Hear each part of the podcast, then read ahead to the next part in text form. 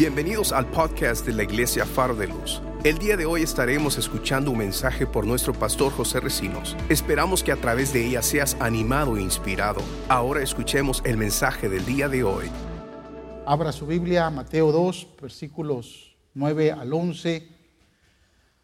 Yo leo de la versión Reina Valera hoy. Dice la versión Reina Valera en el capítulo 2 de Mateo verso 9, ellos, hablando de los magos o sabios del oriente, ellos, habiendo oído al rey, se fueron y he aquí la estrella que había visto, que habían visto en el oriente, iba delante de ellos. Hasta que llegando se detuvo sobre donde estaba el niño. Es interesante, porque las estrellas no se detienen. Ah. y al ver la estrella, se regocijaron con muy grande gozo. Dice que no solo sintieron gozo, sino que el gozo que estaban sintiendo era muy grande gozo. Ah, y al entrar en la casa, eh, ponga atención, porque ya no está el niño Jesús en el establo, en el pesebre, ya está en la casa. Y vamos a eh, explicar un poquito acerca de eso. Vieron al niño con su madre María y postrándose lo adoraron y abriendo sus tesoros le ofrecieron presentes, oro, incienso y mirra.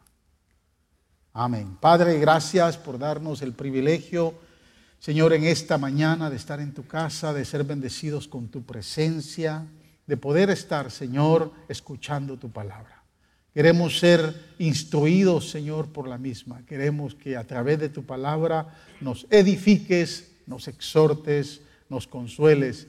Habla a nuestro corazón, Señor, y ayúdanos a afirmarnos cada día más con tu palabra. Permite que esta palabra pueda nutrir nuestras vidas y pueda, Señor, hacernos vivir más cerca de ti.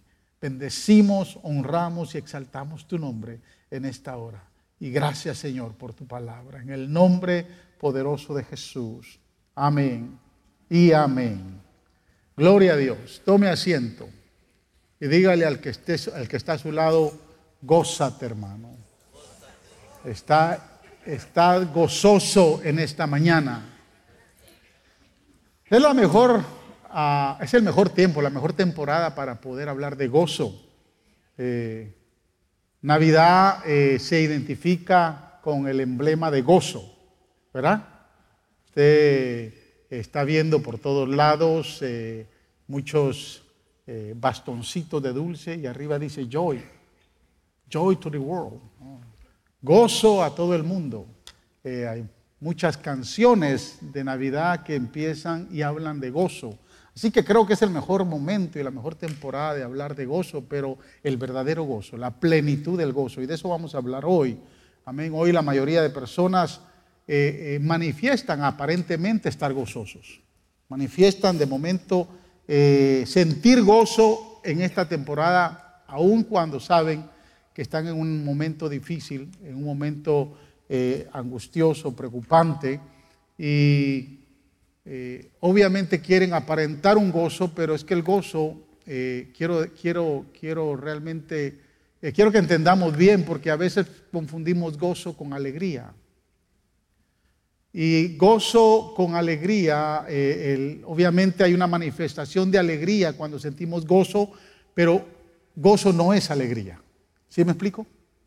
Entonces, eh, algunos por manifestar alegría, ¿verdad? Creen que pueden, eh, tal vez en medio de su dificultad, no estar gozosos.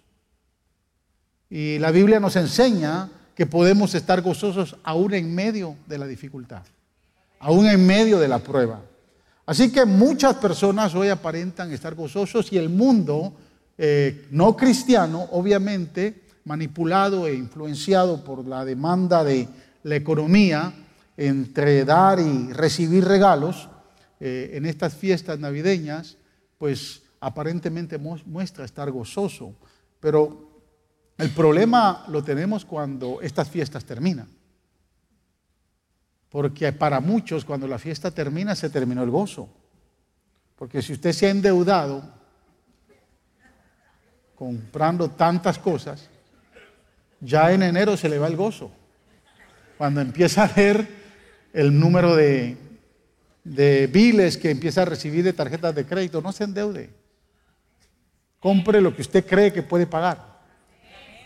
Si usted no puede pagar, algo, no, no se vaya más de donde no puede. Amén. Pero es importante que el gozo no se le vaya en este tiempo. Hay gente que celebra y celebra mal en esta temporada creyendo que está gozoso, pero es un gozo de apariencias.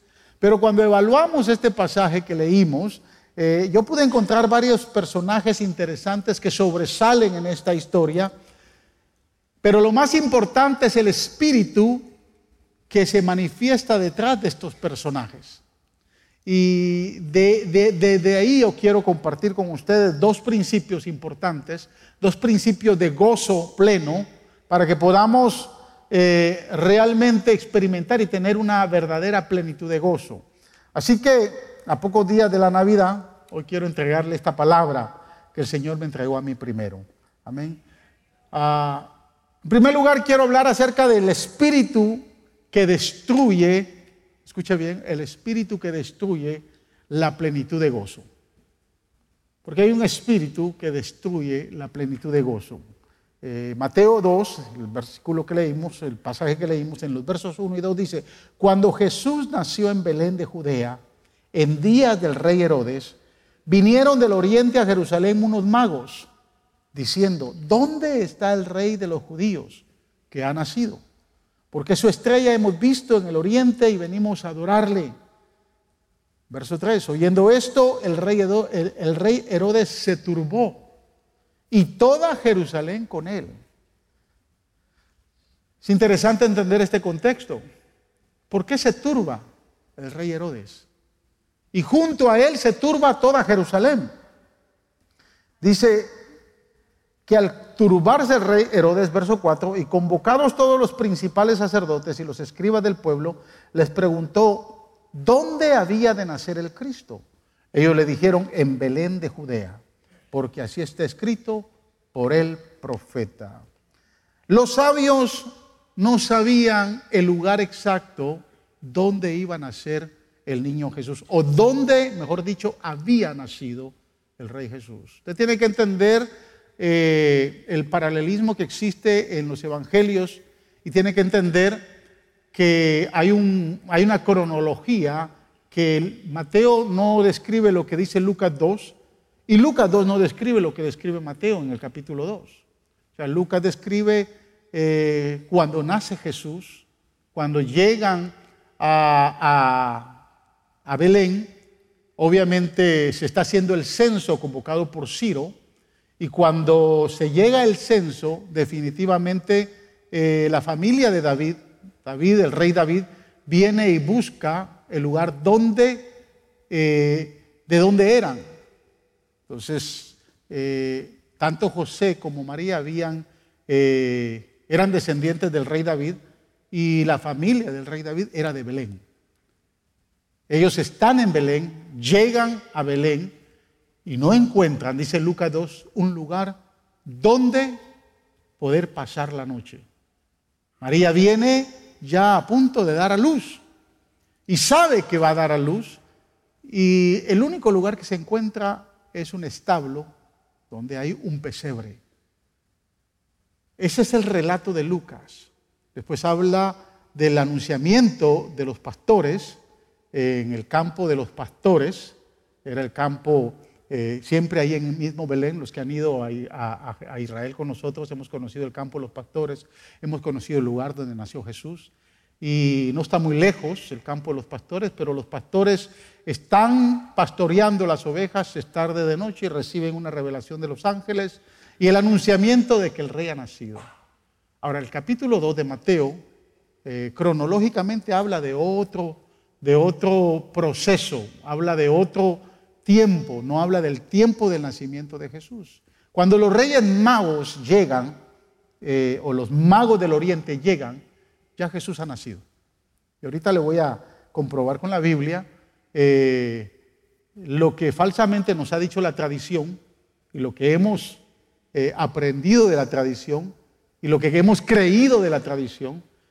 O sea, que el hecho de que los Reyes Magos llegan al pesebre, usted nunca los va a ver. Usted tiene, ¿cuántos tienen un pesebre en casa?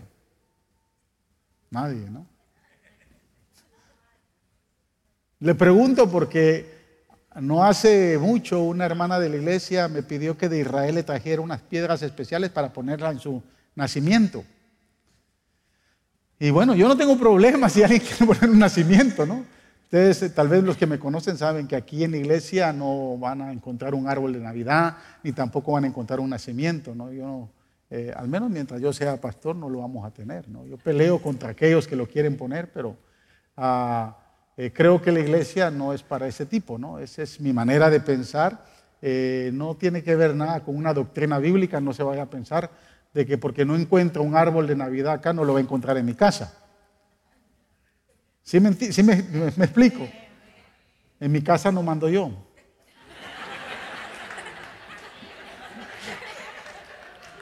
Entonces usted va a encontrar árboles de Navidad. Pero aquí no encontramos ningún árbol de Navidad. Eh, yo no tengo problema que usted tenga un nacimiento en su casa si lo quiere poner. Lo que quiero decirle es que eh, los magos del oriente no estaban en el pesebre. Y ahorita lo vamos a ver. Entonces, Mateo 2 habla cuando llegan los magos, Jesús ya ha nacido. Probablemente Jesús tiene entre seis meses a dos años. No es mayor de dos años y vamos a ver en el contexto por qué sabemos que no es mayor de dos años. Pero eh, los reyes magos no saben dónde nació Jesús y entonces se dirigen obviamente a Jerusalén y al lugar exacto donde creen que pueden recibir el lugar, pueden recibir la información correcta. Y se dirigen al palacio donde está el rey Herodes. Este es el famoso rey Herodes el Grande. Eh, este hombre fue un hombre muy despiadado. Tuvo diez mujeres y algunas las mandó al exilio y a otras las mató. Y a la mujer que más amaba y que estaba enamorado, la, la, mandó a matar porque se vio amenazado por ella, que le iba a quitar el trono. La mandó a matar y a los dos días se arrepintió. Qué dulce eso, ¿no? Se arrepintió de haber matado a la mujer que más quería. Su nombre era Miriam. Estaba tan enamorado, pero la mandó a matar. Es más, la, historia revela que mandó a matar a su hijo primogénito, porque ya habían rumores en el pueblo, él se llamaba Herodes el Grande, y ya habían rumores en el pueblo que este hijo primogénito de Herodes eh, se le iba a llamar Herodes el más grande. Y a él no le gustó que a Herodes, el hijo primogénito, se le, se le fuera a llamar Herodes el más grande, o si iba a ser más grande que él, y lo mandó a matar. O sea, este hombre era despiadado, no tenía temor de nada. Amén. Herodes fue un hombre que construyó muchas cosas grandes, por eso es que él mismo se autonombró eh, Herodes el Grande.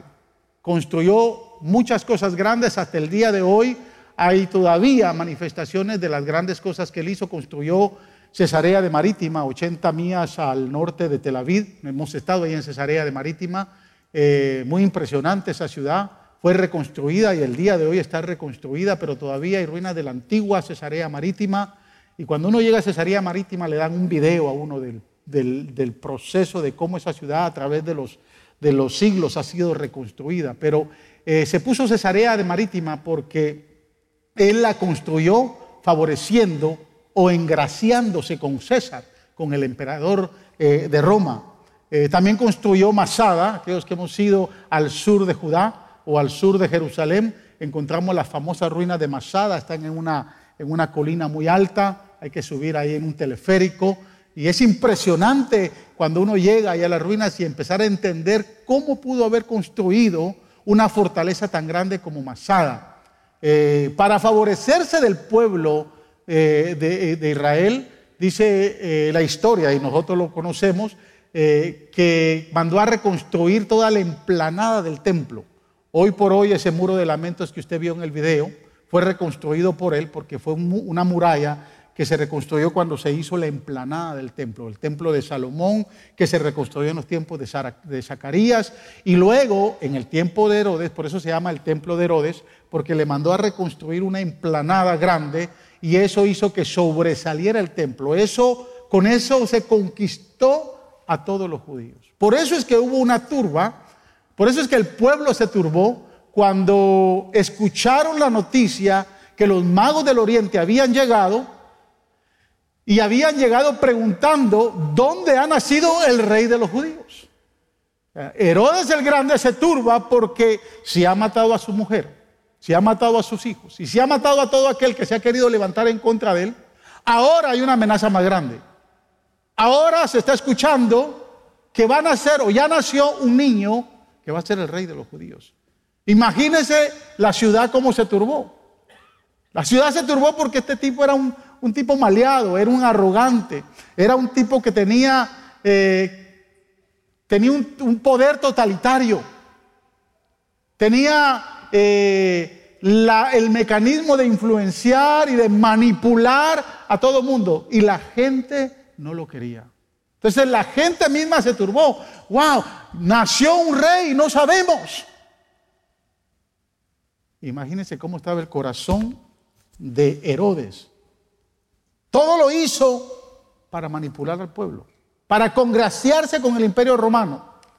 Este tipo era manipulador, era un despiadado, era un arrogante, tanto que el verso 16 del capítulo 2 dice, Herodes entonces cuando se vio burlado por los magos, se enojó tanto, se enojó mucho y mandó a matar a todos los niños menores de dos años que habían en Belén y en todos sus alrededores conforme al tiempo que había inquirido de los magos.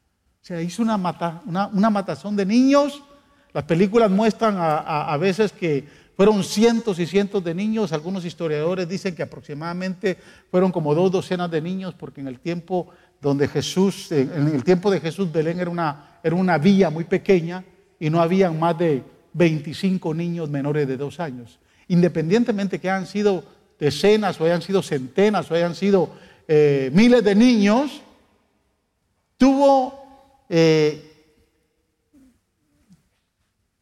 vamos a decir, el descaro de mandar a matar a tantos niños.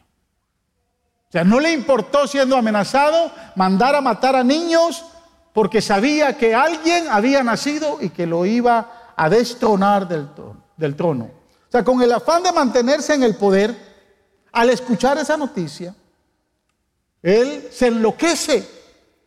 Pero ¿por qué se enloquece? ¿Por qué eh, tanta actitud arrogante y manipuladora? Este hombre estaba loco. ¿Pero por qué estaba loco? Porque estaba enfermizo de poder. Estaba demasiado enfermizo de poder. No quería soltar el poder. Quería tener control de todo y de todos. Escuche, la misión de Herodes era matar al verdadero rey de Israel. Y ahora escúchame bien. Lo que va a destruir la plenitud de gozo en su vida es cuando usted quiera mantenerse en control de todo. Cuando usted quiera mantener el control de todo lo que está a su alrededor la plenitud de gozo nunca la va a poder experimentar cuando usted se crea la única persona importante y que quiera mantener un control y poder de todo lo que está a su alrededor. Llámese su casa, llámese su trabajo, su negocio o el lugar donde usted se mueve. Usted nunca va a tener gozo hasta que no deje de estar controlándolo todo. Su vida, su familia, sus circunstancias, sus pertenencias. Hasta cuando no deje de pelear y manipular las circunstancias, usted no va a poder experimentar un gozo pleno, un gozo inefable. hasta cuando no rinda su vida completa a aquel que quiere gobernar y controlar su vida, que se llama Jesús de Nazaret. Hasta ese momento usted no va a tener gozo total. Mire, mientras usted siga gobernando su vida, sus finanzas, su tiempo a su antojo, va a andar como Herodes, estresado, amargado, afligido, preocupado, porque Jesús no está en control de su vida. Santiago 1.2 dice, hermanos míos, tened por sumo gozo cuando os halléis en diversas pruebas. ¿Por qué Santiago dice eso? Porque él sabe que las circunstancias adversas van a traer amargura, pueden traer aflicción, pueden traer preocupación, pueden traer mucho estrés. Si usted es de las personas que en medio de esas circunstancias quiere seguir controlándolo todo, no va a poder tener gozo. Pero en medio de esas circunstancias, cuando usted le entregue el control de todas sus cosas al Señor, usted puede descansar en paz y puede decir, Señor, encárgate tú. No le va a pasar lo que me le pasó a un, a un hermano que en medio de su situación difícil con su negocio, le dije, hermano, tenga confianza en Dios. Sí, pastor, pero el Señor no, el Señor no entiende de números.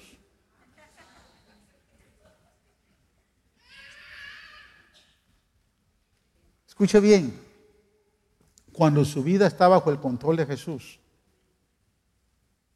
cuando su vida está bajo el control de aquel que quiere gobernar su vida, no importa qué nivel de prueba tengan, usted siempre va a estar gozoso. Mientras Jesús gobierne su vida, no importa si en este año el negocio no haya funcionado bien, no importa si hubieron problemas en el matrimonio, no importa si hubieron problemas con los hijos, no importa si, las circunstancias están llegando a fin de año muy mal. Si Jesús gobierna en su vida y tiene el control de sus finanzas, tiene el control de todo, usted puede estar en paz, puede estar con gozo y puede estar con alegría. Y usted puede decir, entro al nuevo año 2020 con bendición. Pero mientras usted quiera tener control de todo. Y a veces no es fácil entregarle todo al Señor. A veces no es fácil poner a Jesús en control de toda nuestra vida. Y estamos como el rey Herodes,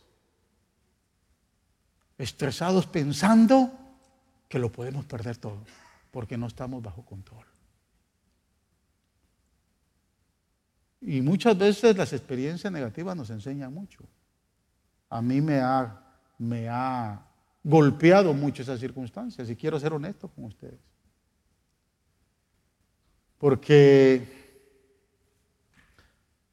a veces eh, nos hemos limitado con mi esposa hasta tomar tiempo de descanso y a veces cuando hemos tomado tiempo de descanso eh, no descansamos porque a la distancia andamos pendientes de las cosas que están pasando. ¿A cuánto le pasa eso?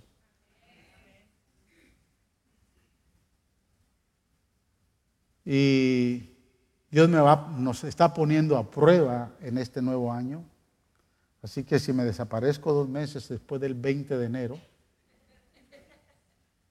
es más, ni mi celular me voy a llevar. Con eso le digo todo. Ni mi celular me voy a llevar. Voy a sacar otro celular para dárselo solo al servicio secreto.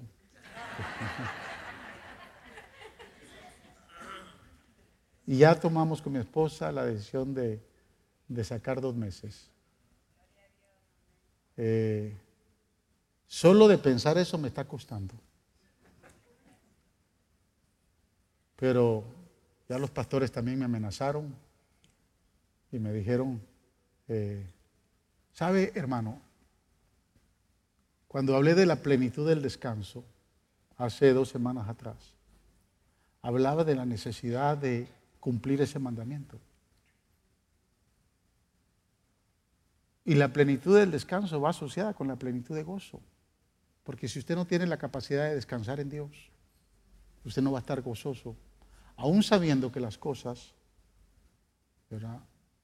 pueden funcionar sin que usted esté presente. ¿Y sabe qué me hizo tomar la decisión? No hace mucho, platicando con un amigo pastor, me dijo, si tú no tienes la capacidad de entender que la iglesia puede funcionar sin ti, nunca vas a poder descansar. Y dije, wow. Y por eso tomé, tomé, la decisión. Porque hoy por hoy mi esposa y yo lo necesitamos. Pero quiero decirle, si usted cree que no tiene la capacidad de que su negocio, su familia o cualquier cosa que esté bajo su control pueda, pueda, pueda funcionar sin usted, usted nunca va a poder tener gozo. Usted nunca va a poder tener descanso. Y usted necesita descansar en Jesús. Cuando descansamos en Jesús, entonces tenemos gozo, aún en medio de lo que pueda estar pasando.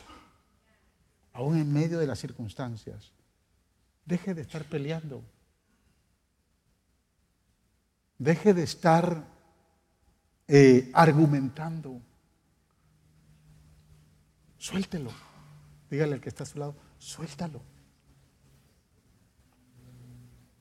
Suelte lo que está bajo su control. Y dígale, Señor, te lo entrego en tus manos. Porque quiero sentirme con gozo. Al único que no le llenó de gozo la noticia de que había nacido el rey fue al rey Herodes. Lo llenó de mucha, de mucha amargura, lo llenó de mucho enojo, porque se vio amenazado por perder el poder. Y mandó a matar todos los niños menores de dos años. El segundo principio es el espíritu verdadero de la plenitud de gozo. Dice la Biblia lo que leímos, que cuando Jesús nació en Belén, vinieron a Judea eh, los magos del oriente eh, preguntando dónde está Jesús. Versos 9 que leímos, ellos habiendo oído al rey, se fueron y he aquí la estrella que habían visto en el oriente iba delante de ellos, hasta que llegando se detuvo sobre donde estaba el niño y al ver la estrella se regocijaron con muy grande gozo. Y al entrar en la casa vieron al niño con su madre, y con su madre María y postrándose lo adoraron y abrieron sus tesoros, le ofrecieron presentes, oro, incienso y mirra. Hay varias cosas importantes que necesitamos entender en estos versos que leímos. Número uno, dice la palabra que habían llegado del oriente magos. Eh, la versión nueva internacional usa la palabra sabios. Eh, quiero que observe que la Biblia no dice que eran reyes. Ya está en nuestro vocabulario, pero no eran reyes. Son magos o sabios. El término mago es eh, la, la transliteración de la palabra griega sabio, que indica que estos hombres eh, podían identificarse con dos connotaciones muy fuertes. Una, eh, que podían pertenecer o pertenecían a una casa sacerdotal religiosa y eran reconocidos como maestros de la religión. O estaban relacionados con la astrología, con la medicina y toda clase de adivinación. Por eso se llamaban magos. Pero quiero que note algo muy importante. La Biblia no relata que llegaron el día que nació Jesús. La Biblia dice, el pasaje que leímos dice, el verso 11, y al entrar en la casa, ellos entraron a una casa y ya no entraron y llegaron a un pesebre, ya no llegaron a un establo, ya llegaron a una casa. O sea, nunca va a ver usted a los magos o sabios del oriente que llegaron al pesebre. Si usted los tiene en su pesebre o en su nacimiento, está bien, déjelos ahí. Pero no estaban ahí. ¿Sí me entienden? No estaban ahí. Habían, habían viajado más de mil millas, venían de Persia. Algunos relatan que venían de Babilonia. Y se tardaron alrededor de nueve a once meses para llegar. Ahora, se puede poner a pensar, ¿qué hace, qué le hace a un número de personas? Porque tampoco dice que son tres. La Biblia no menciona el número. No dice en ningún momento que eran tres. La Biblia dice que eran unos magos, dice la versión Reina Valera, o sabios, la nueva internacional, que eran del oriente. Y hoy, obviamente, se ha enseñado que son tres y hasta nombre le han puesto. Le han puesto Gaspar, Melchor y el negrito Baltasar. Tampoco dice que eran negritos. Era una caravana de sabios. Pudieron haber sido diez. Pudieron haber sido doce. Pudieron haber sido cincuenta. La tradición los ha, los ha puesto como tres porque muestran los tres tipos de regalo que traían. Y ahorita vamos a llegar ahí. Pero realmente no dice ni número, de, número tampoco dice que, que eran reyes, tampoco dice que se llamaban Gaspar, Melchor y Baltasar. Eso no lo dice la Biblia. Pero ¿qué hizo en el corazón de estos magos? Viajar más de mil millas. Viajar en camello por el desierto.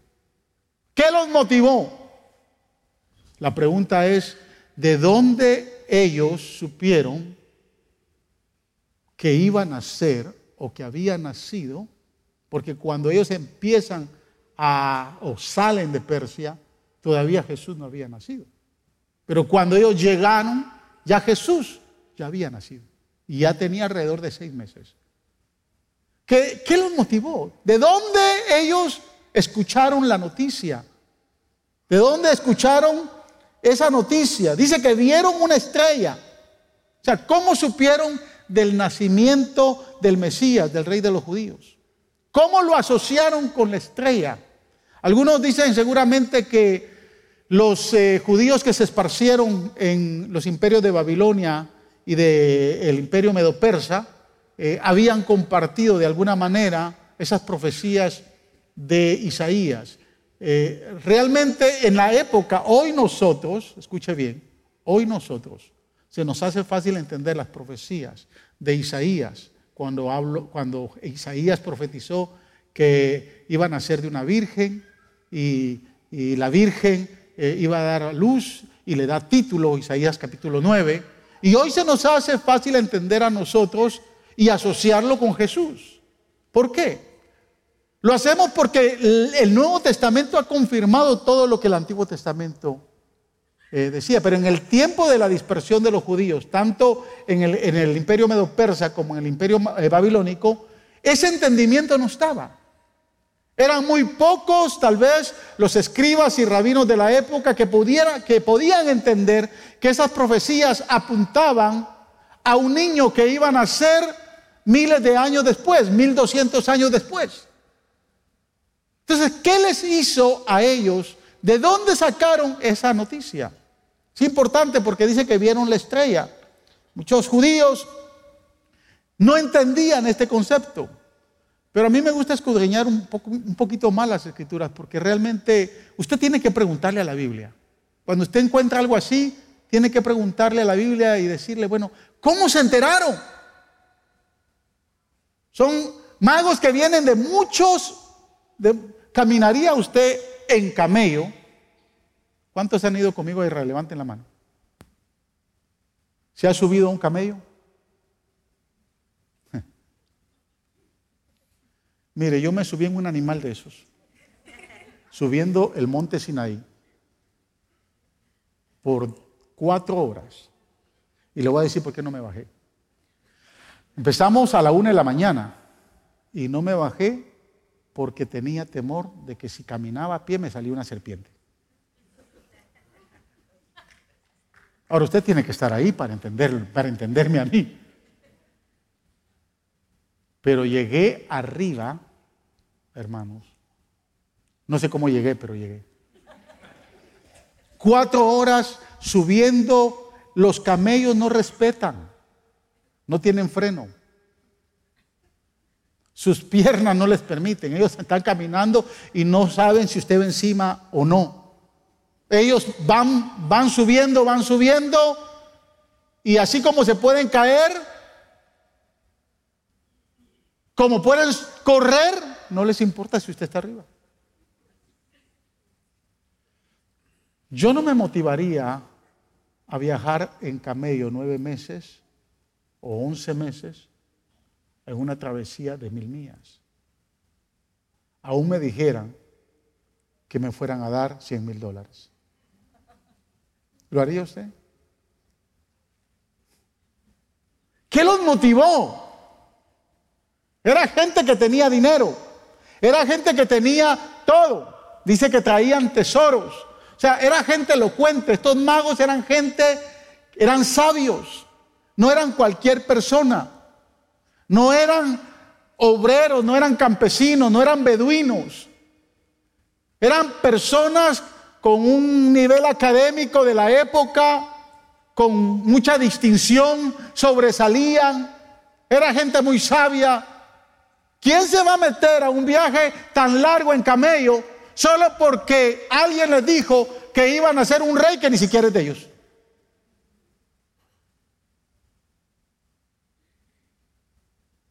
Que me diga a mí que eh, México y Estados Unidos, o, México y, no Estados Unidos, pero México y, El Salvador van a jugar allá en California. Yo no voy.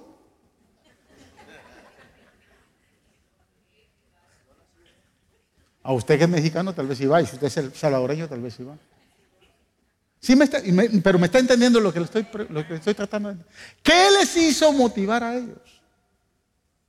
¿Qué les motivó? ¿De dónde sacaron la idea? ¿Quién les informó? ¿Cómo, a, cómo, ¿A dónde les llegó la noticia? Que iban a ser un rey. Y era el rey de los judíos, no era el rey de ellos. ¿Cómo interpretaron que ese rey iba a ser el rey que hoy usted y yo adoramos y exaltamos.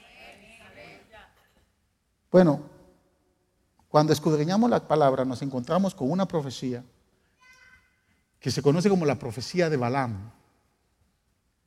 Número 24, 17 dice, lo veré, mas no ahora. Lo miraré, mas no de cerca.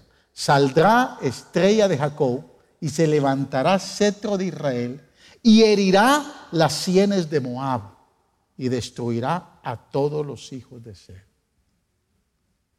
Tal vez usted se recordará a Balaam. Balaam fue un profeta que lo contrató el rey Balac, rey de Moab, cuando los israelitas estaban a punto de entrar a la tierra prometida. Los israelitas estuvieron dos años eh, en el último campamento que se acentuaron antes de entrar a la tierra prometida. Fueron los dos años que estuvo Josué viendo la forma de cómo iban a cruzar el río Jordán. Y ahí cuando se establecieron los moabitas, el rey de Moab, ya sabía que los israelitas iban a cruzar y empezaron a hacerle guerra. Pero como no podían hacerle guerra a Israel, este rey Balac contrata a Balaam para que profetice en contra de Israel. Y la Biblia señala que las cuatro profecías que le da a a Israel, aparentemente en contra, cuando él va a pronunciar o va a declarar la profecía, Dios lo hace profetizar para bendecir y no maldecir a Israel.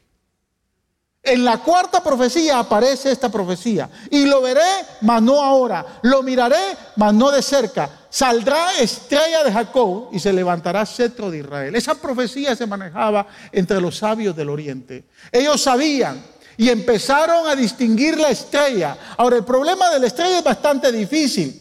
Es bastante difícil entenderla. Porque esta profecía, cuando habla de la estrella de Jacob, habla de que el rey que van a ser va a ser la estrella. Simboliza la estrella. Por eso es que a Jesús se le llama, ¿verdad? La estrella brillante de la mañana. En Jesús se cumplió esta profecía. Ahora quiero decirle, tiene un cumplimiento mayor. Porque Herodes, el rey Herodes, Herodes el Grande, no era judío. Herodes el Grande era moabita. había recibido el trono de su padre en el año 37 antes de Cristo y Herodes, el, el, Herodes el primero, padre de Herodes el grande, cuando recibe el, el reinado lo recibe directamente de el emperador. Y cogieron no a un judío, sino cogieron a un moabita, a alguien de Moab, para que gobernara a Israel. Muere Herodes primero y se queda Herodes que después se llama Herodes el Grande. La profecía indica y habla y se levantará cetro de Israel y herirá las sienes de Moab. O sea, iba a destruir al rey de Moab. No en ese entonces, pero 1200 años después. Moab iba a ser destruido. Ya no iba a ser destruido por guerra, como lo estaba planificando Josué al cruzar el río Jordán y, matar a todos los moabitas. No, pero se iba a destruir de una manera espiritual porque el rey de reyes iba a nacer, entonces iba a tomar el cetro de Jacob e iba a gobernar sobre toda la humanidad. Entonces la profecía tiene su fiel cumplimiento.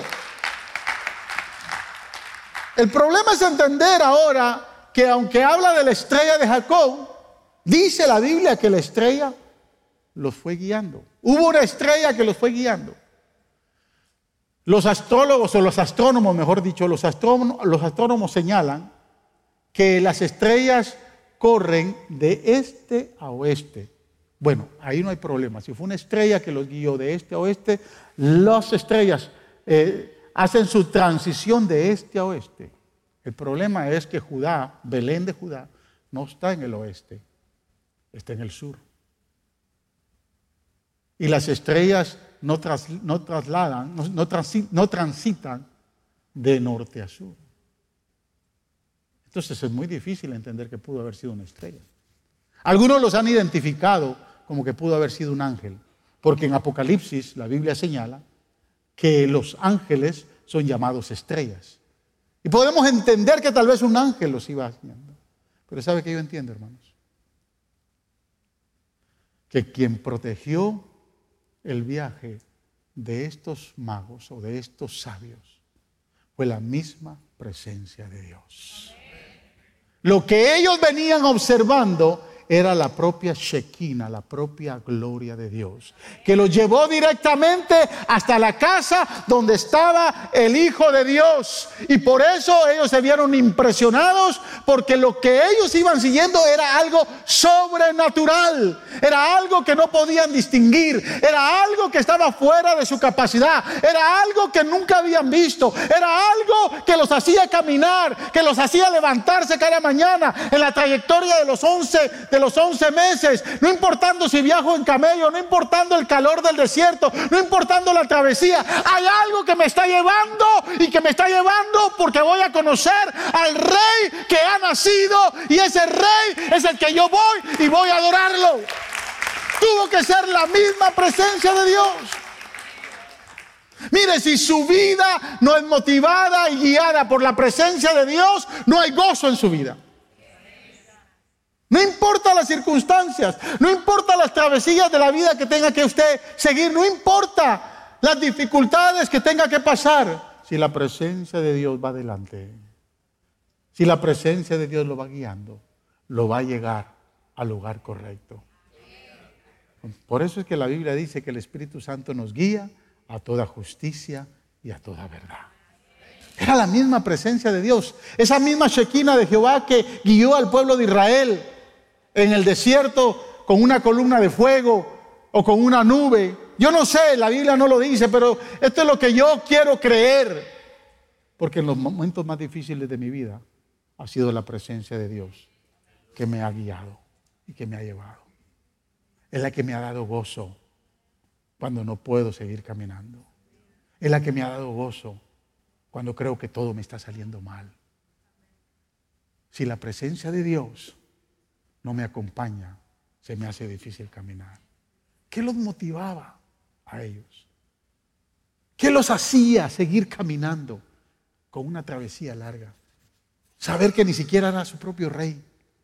Pero se vieron motivados. Y definitivamente se cumple la palabra cuando ellos llegan finalmente al lugar Dice el verso 10, y al ver la estrella, se regocijaron con muy grande gozo. Escuche, no dice que se llenaron de gozo. No dice tampoco que se llenaron de gran gozo. Dice que se llenaron de grande gozo. Yo personalmente me lleno de mucho gozo cuando el Barça le gana al Madrid. Me lleno de mucho gozo. Le conté, ¿verdad? Cuando venía del avión que, se estaba jugando la serie. No, no sé si le conté. En el quinto partido de los Yankees con los Astros, que salió una muchacha que no sé cómo le hizo para ver el partido. Y ella era de los Astros. Y venía bien gozosa, hermanos. Yo venía, pero bien, bien enojado a la par, porque me la pusieron a la par. Y ella venía gozándose en cada carrera que... Pero después entendí, yo dije, no, son dos añitos que está disfrutando. Yo llevo disfrutando eso muchos años. Yo llevo gozándome muchos años en esto. ¿Cuándo siente gozo? Cuando gana, cuando gana México. ¿Sabe qué yo no puedo entender, hermanos? A muchos que cuando van al, estadio, cuando van a ver un partido, se sientan frente al televisor y se mete un gol o se mete un home run, están, ¡Wow, gol! Y están llenos de gozo. Y aquí en la iglesia aparecen puras mazorcas tiesas. ¿Sí? Yo no logro entender eso. ¿Qué le produce gozo? A mi esposa le produce gozo cuando yo le digo, mi amor, vámonos a los, a, los outlets de San Antonio. Y nos perdemos tres o cuatro días por allá. ¿Qué le produce gozo? Se puede imaginar después de una travesía de gran, de tanto, de tantas millas, de tantos meses, cuando llegan y al ver la estrella, se regocijaron con muy grande gozo.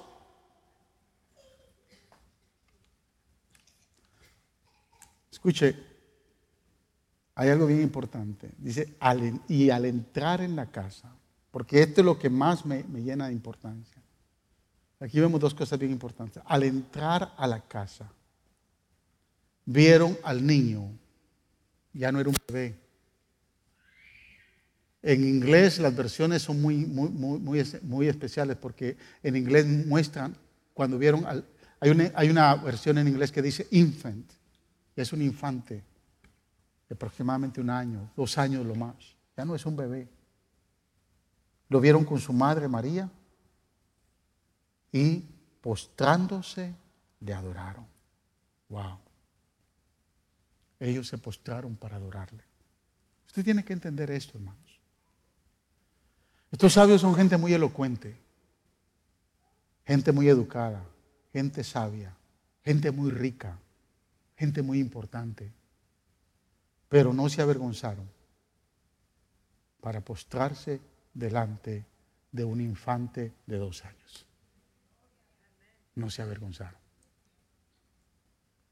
Yo no sé en qué categoría social usted está. y en qué momento esa presencia de Dios que debe de estarle guiando todos los días de su vida, cuando llega a la casa, usted pierde la vergüenza y se puede postrar y puede adorar al Rey de Reyes y Señor de Señores. Yo no sé si cuando se ha sentido motivado a hacerlo, su estatus social no se lo permite. Yo no sé si no le permite su estatus académico. Yo no sé qué lo detiene. Pero qué lindo es entrar a la presencia de Dios, entrar a la casa del Señor y saber que aquí cuando podemos venir y nos podemos entregar y nos podemos soltar y podemos expresar el mayor gozo posible, podemos postrarnos de igual manera y podemos adorar al único que merece toda gloria y toda alabanza. No se avergonzaron de adorar al Rey. Algunos que se avergüenzan hasta levantar las manos. Y están ahí viendo cómo, quién los ve o quién no los ve. No se sueltan. ¿Conoce a alguien acá? Dígale, suéltate. Suéltate. ¿Qué lo detiene?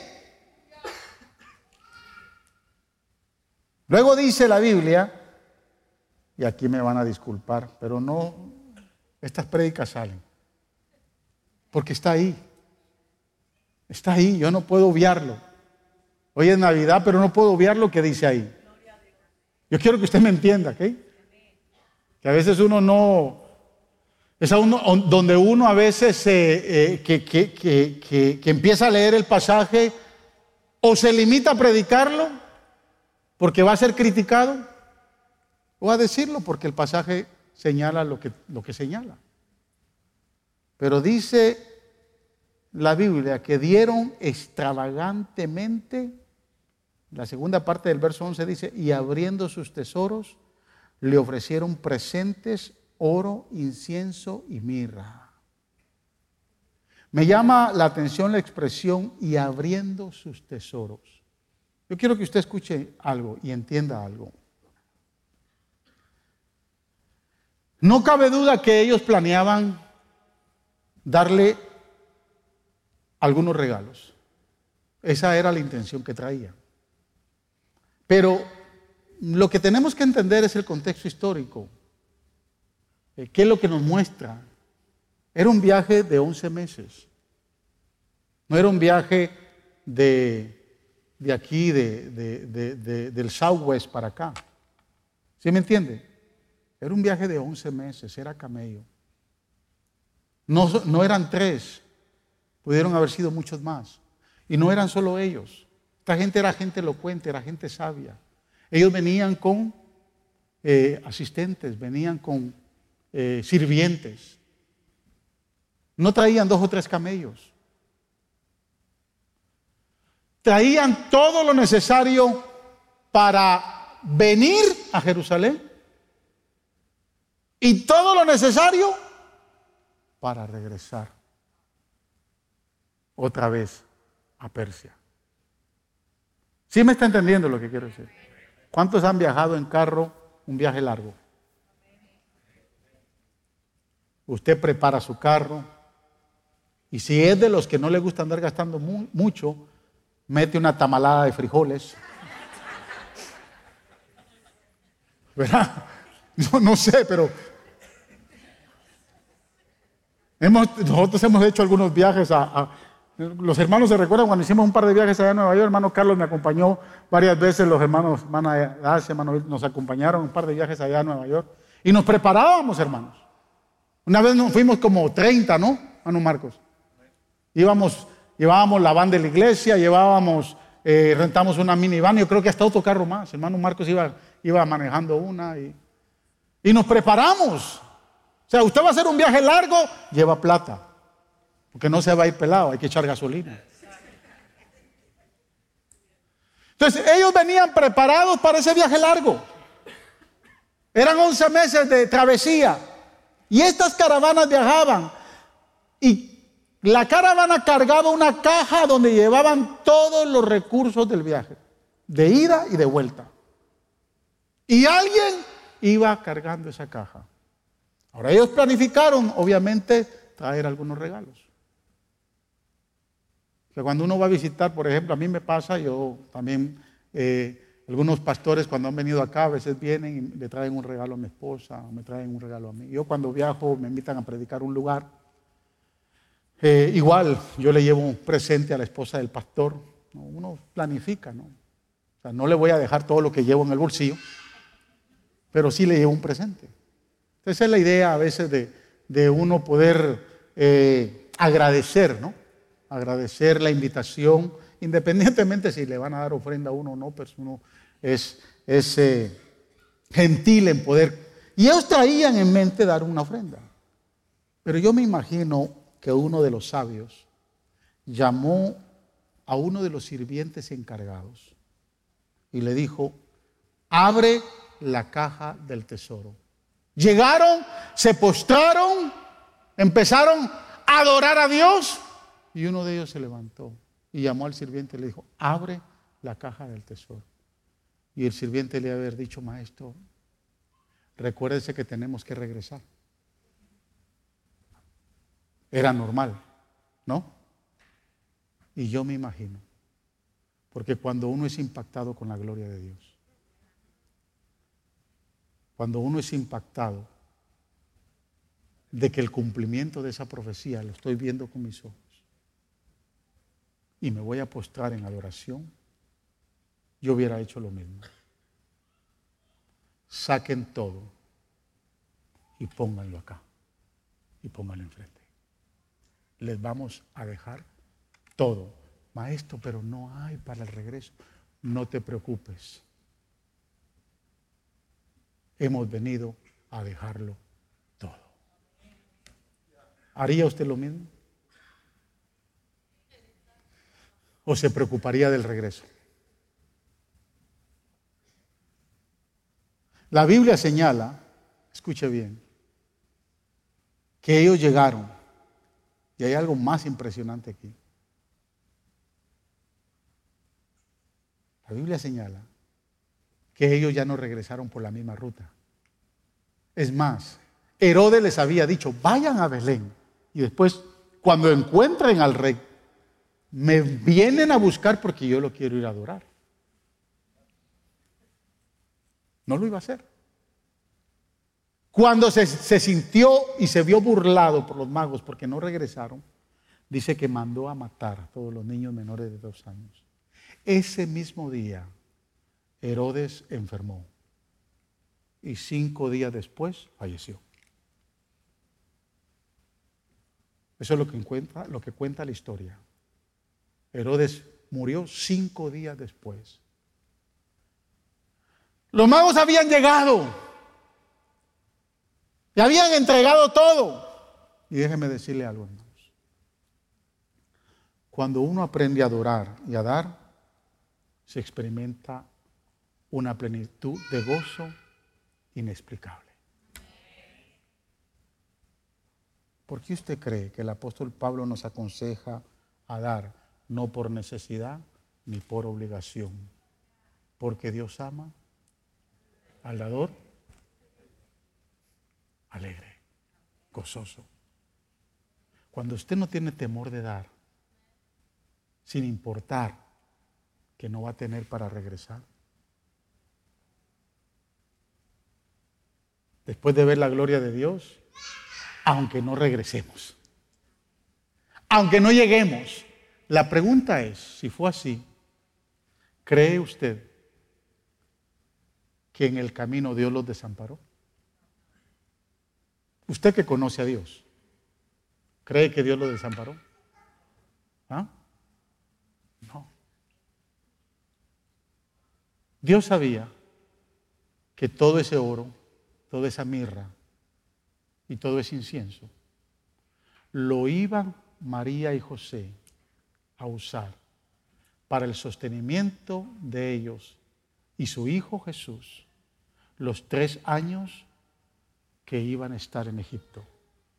El día, escuche bien, el día que Herodes mandó a matar a los niños, un ángel se le apareció a José y le dijo, toma a tu esposa y al niño y vete a Egipto. Dios había provisto.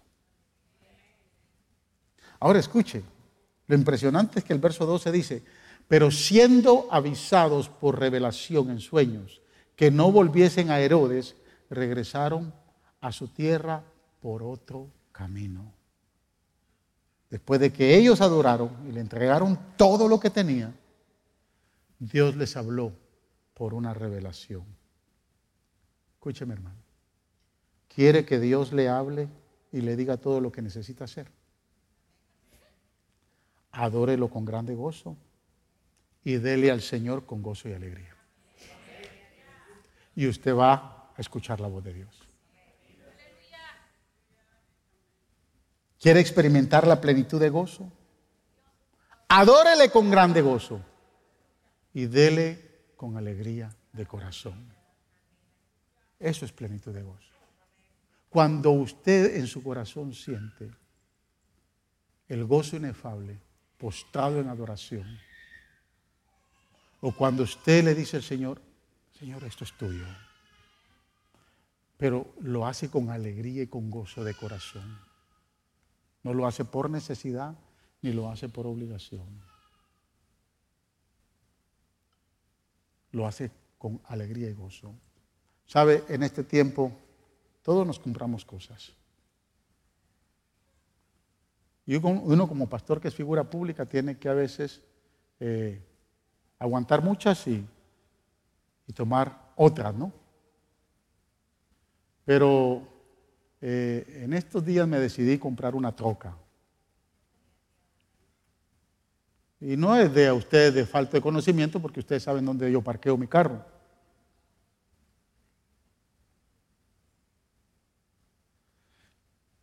Pero no la compré ni con tristeza, ni tampoco la compré por obligación. La compré con gozo porque me gustó. ¿Sí me entiende? Compra usted algo, cuando usted compra algo y después se lamenta, usted compró por tristeza. Ahora, no compre nada que no pueda eh, después solventar. ¿Por qué? porque entonces lo que es bendición se traduce en maldición. La Biblia dice que la bendición de Dios es la que, ¿qué? Enriquece. Y dice algo más, y no añade tristeza. Si usted compra algo hoy y tres meses después no lo puede pagar y le va a traer tristeza, no fue bendición de Dios. ¿Sí me entendió? Cuando usted compra para usted algo, usted compra lo que quiere. Yo le digo la verdad, yo no quería comprar ese eh, eh, eh, carro hoy, en este, en este año, porque yo estaba bien contento con mi Pilot. Pero me vi hasta cierto punto en la necesidad de hacerlo, porque por ahí me dejaron un carrito que no tenía que, que me vi obligado a hacer algo. Dije, no puedo estar pagando dos carros, entonces me voy a llevar este carro y mi, pilot y voy a ver, pero me voy a comprar lo que yo quiero. ¿Sí me entiende? No me voy a comprar lo que usted, lo que usted quiere que yo compre. Porque usted no compra lo que yo quiero que usted compre. Usted no anda manejando el carro que yo quiero que usted maneje. Déjeme decirle que si usted me dice a mi pastor qué carro usted quiere que yo maneje, yo lo voy a mandar a que se compre un Mercedes. Porque yo quiero que los hijos de Dios anden bien. Al pastor lo critican por andar en un carro bueno, pero el pastor, honestamente, yo me gozo cuando yo veo a los hermanos con buenos carros allá afuera. A mí me llena mucho de gozo.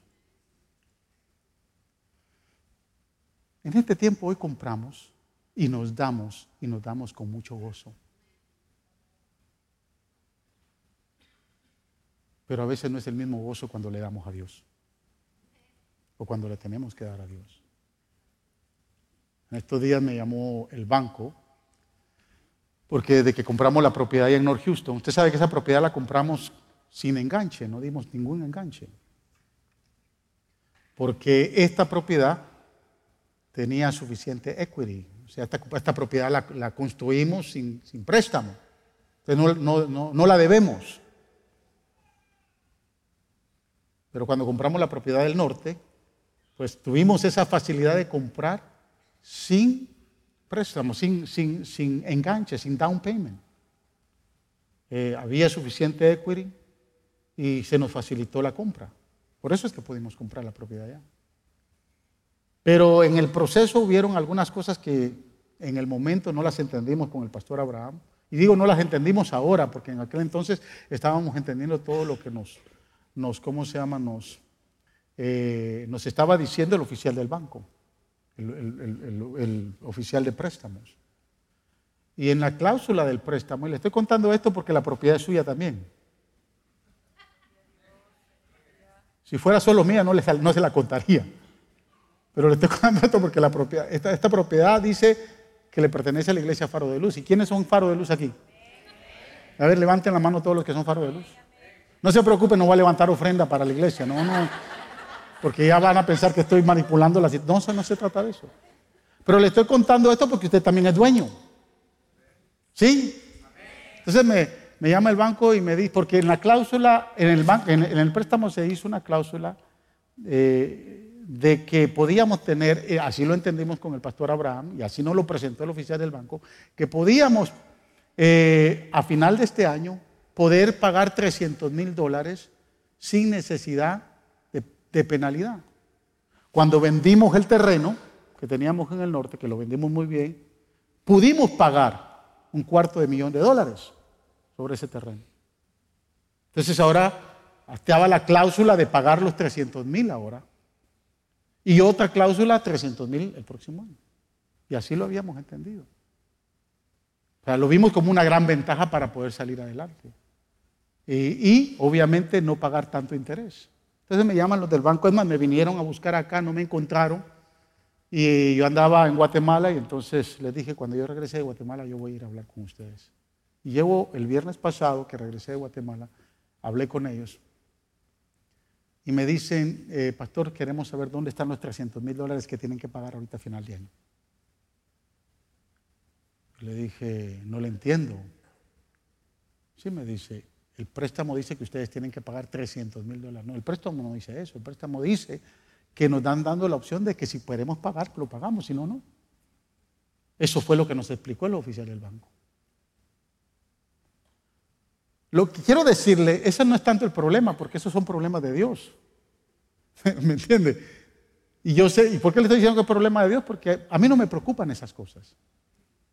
Eh, yo tuve que presentar toda la postura y les dije que, no lo teníamos y que ellos tenían que entender lo que me habían dicho y el oficial del banco que nos, que nos dio el préstamo está ahí y tiene que confirmar. Y bueno, finalmente se arregló, el tema. Lo que quiero decirle es que me dijo, si ustedes no tienen el dinero, esta es la mejor oportunidad, me dijo. ¿Para qué? Le dije yo. Para que usted recaude fondos para, para, para la iglesia. Porque mire, ahora que es Navidad, es la mejor oportunidad, porque toda la gente es Navidad. Y yo me, yo me reí, ¿no? Y le dije, mire, no solo es en faro de luz, le dije, eso es a nivel universal. El cristiano en esta época no se recuerda del Señor. El cristiano en esta época no le da al Señor. Cristiano en esta época, en esta época se da a sí mismo. La gente allá afuera tiene otra mentalidad. Independientemente de que usted pueda dar o no dar, lo que yo quiero decirle es que estos magos llegaron a dar con gozo y alegría de corazón. Y que lo que trajeron, cuando lo trajeron y le entregaron todo, entendieron que Dios nunca los iba a desamparar. Y que en su viaje yo estoy seguro que se les triplicó todo lo que le entregaron al Hijo de Dios todo el oro, toda la mirra, todo el incienso. No me, da tiempo para entrar en las profecías del libro de Isaías, donde señala que estos magos fueron bendecidos, porque son los tres elementos importantes que han sostenido el reino de Jesús sobre la tierra. E Isaías empieza a desglosar una serie de profecías que implican la bendición que hasta estos magos alcanzaron. Lo que quiero decirle es que la plenitud de gozo se da cuando usted puede dar,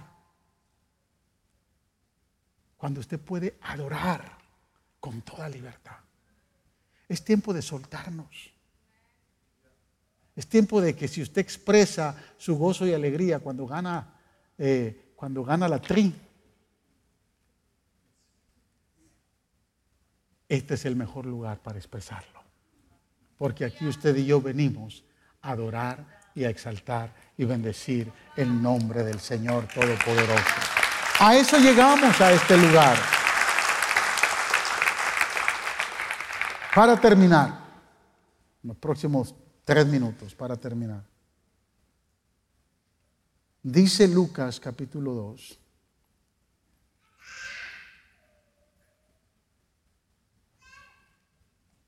Por aquellos días, Augusto César decretó que se levantara un censo en todo el imperio romano. Este primer censo se efectuó cuando Sireneo gobernaba en Siria Y así que iban todos los todos a inscribirse cada cual a su propio pueblo. También José, que era descendiente del rey David, subió de Nazaret, ciudad de Galilea, a Judea. Fue a Belén, la ciudad de David, para inscribirse junto con María, su esposa. Ella se encontraba encinta. Y me gusta el verso 6 y con eso quiero terminar. Escuche, y mientras estaban allí, se le cumplió el tiempo, o sea, de dar a luz. Así que dio a luz a su hijo primogénito. Lo envolvió, la versión nueva internacional dice, en pañales. Y lo acostó en un pesebre porque no había lugar para ellos en la posada. La reina Valera dice que lo acostó en un pesebre, lo envolvió en pañales, lo acostó en un pesebre porque no había lugar para ellos en el mesón. Jerusalén tenía un rey déspota, controlador, despiadado. Quería tener control sobre todo y por todos. Y me gustó mucho cuando dice, y lo envolvieron en pañales, porque usted hoy podemos entender que pueden ser pampers. No son pampers.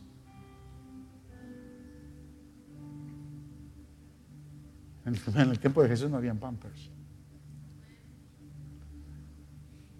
El original, la palabra que utiliza cuando envolvieron a Jesús, lo envolvieron en tiras, dice el original, tiras despreciables. Y cuando usted va más profundamente a entender cuáles son las tiras despreciables, eran ropa de muerte.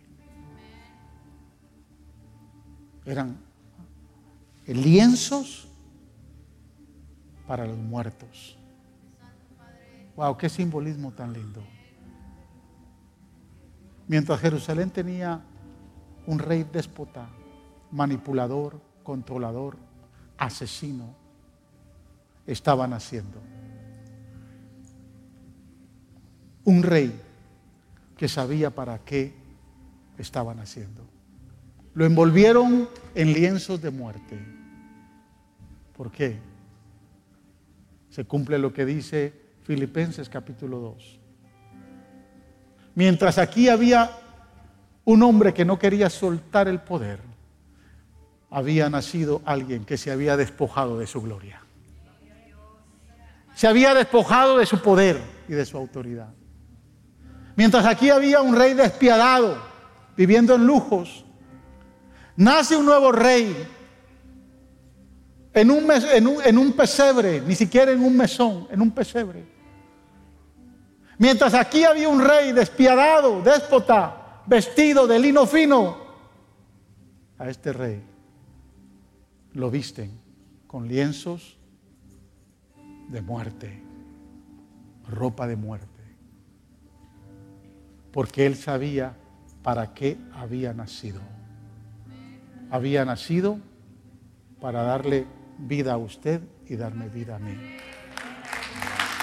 Él había nacido porque sabía que iba a morir. Yo sé para lo que yo nací. Yo nací para adorarle a Él. Yo sé para lo que usted nació. Usted nació para adorarle a Él. Y ahí hay gozo. Ahí hay plenitud de gozo.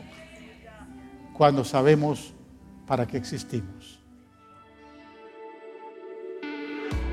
Gracias por escuchar el podcast de la Iglesia Faro de Luz. Esperamos que la palabra de hoy haya sido de mucha bendición para tu vida. Te motivamos que te suscribas y que bendigas a alguien compartiendo este mensaje. Te esperamos en la próxima semana.